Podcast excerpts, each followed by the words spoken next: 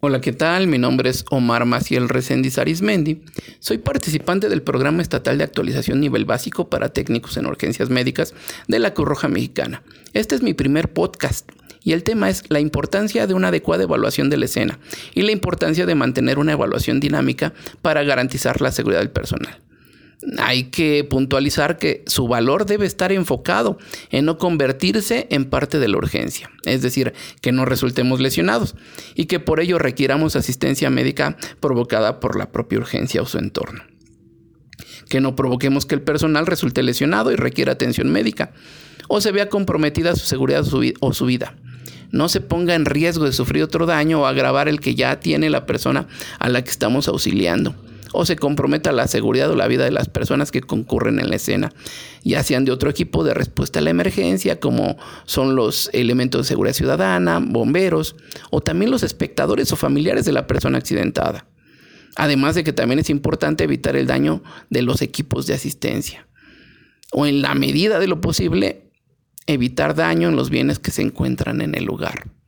Y para ello es importante no solo conocer y memorizar los protocolos de seguridad, sino desarrollar una verdadera habilidad para realizarlos de forma secuencial y automática, efectiva. Por lo que me gustaría comenzar con un ejercicio reflexivo en donde nos preguntamos, ¿por qué tres gatos ven solo dos gatos? Imaginemos tres gatos en el mismo lugar viéndose, viéndose eh, concurriendo socialmente. Pero solamente ven dos. Bueno, después de las diversas respuestas que pudieran eh, llegar a darse, reflexiones, eh, llegaríamos a la necesaria conclusión de que la razón por la que estos tres gatos están viendo solo dos gatos es porque cada gato como individuo no puede verse a sí mismo. Esto mismo pasaría en una situación social. Ahora imaginémonos inmerso en, un, en una reunión, una reunión social. Nosotros podemos captar a las demás personas, mm, eh, cómo van vestidas, eh, vemos sus acciones, podríamos, si está en nuestra facultad, discriminar si saben bailar o no. Pero, pero no reparamos en que nosotros estamos ahí también hasta que llega un momento en el que advertimos que nosotros, a su vez, somos objetos de la visión y de la crítica de los demás, de nuestra influencia en el medio. Entonces lo más ideal, lo más idóneo sería que nos presentemos tal cual somos, de forma natural. Pero lo cierto es que eh, tal vez sobreactuemos con la finalidad de ser socialmente aceptados. O que el pánico escénico nos termine congelando y no podemos actuar siquiera.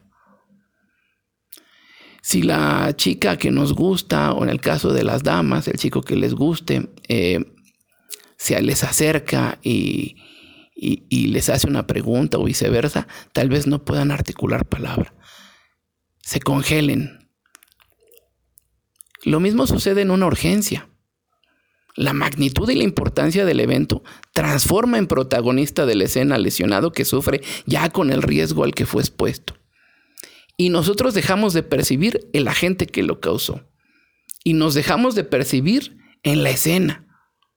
Y para cuando nos percatamos de nuestra presencia en el lugar, tal vez ya es demasiado tarde. Pues ahora ya somos parte de la urgencia al haber resultado lesionados ya que a pesar del entrenamiento, puede ser que con la exposición al estrés y lo imperante de la urgencia, olvidemos pasos a seguir, o bien no adaptemos las modificaciones preestablecidas a las necesidades requeridas. Este comportamiento, si bien eh, no es justificable, también es natural, es humano. Pero eso no quiere decir que no sea mejorable, que no sea posible adaptar las necesidades mediante el desarrollo de habilidades y destrezas que con origen en los principios científicos nos permite un mejor autocontrol con la consecuente toma de decisiones más acertadas. Esto a través de conocimiento técnico científico. Y lo podemos lograr a través del entrenamiento. porque no basta con memorizar los protocolos como para tener la garantía de que los recordaremos al pie de la letra en el momento de la urgencia. Lo que buscamos con el entrenamiento es que podamos realizarlo de manera prácticamente automática, evitando decisiones y acciones basadas en solo reflejos sin reparar en la reflexión. Y para ello podemos hacer ejercicios que incluso se me ocurre serían de utilidad a la criminalística, como puede ser entrar a una habitación y tratar de memorizar tantos objetos como podamos y la posición en que estos se encontraban. Así fomentamos nuestra capacidad de observación, porque no es lo mismo observar que ver. Poner atención en los que circunda al paciente y no solo al paciente evita que formemos una vista de túnel y pongamos cuidado además en lo que provocó ese estado en el paciente o lo que originó la urgencia. Y no solo le llamaremos riesgo, sino que lo trataremos como tal. Además de lo anterior, si estamos atentos al estado en que se encuentra esa escena y no perdemos de vista los, que, los cambios que pudieran acontecer, podremos ir adecuando, cambiando las decisiones ya adoptadas. De manera que las podemos adecuar a los protocolos y algoritmos preestablecidos sin generar dogmas. Y que al no movernos de esos dogmas, sin adaptación, generen un riesgo para la seguridad del personal que atiende la urgencia. Estos riesgos pueden ser desde naturales hasta los que provocaron la urgencia o nuevos como sociales y que nos orillan a modificar las atenciones brindadas.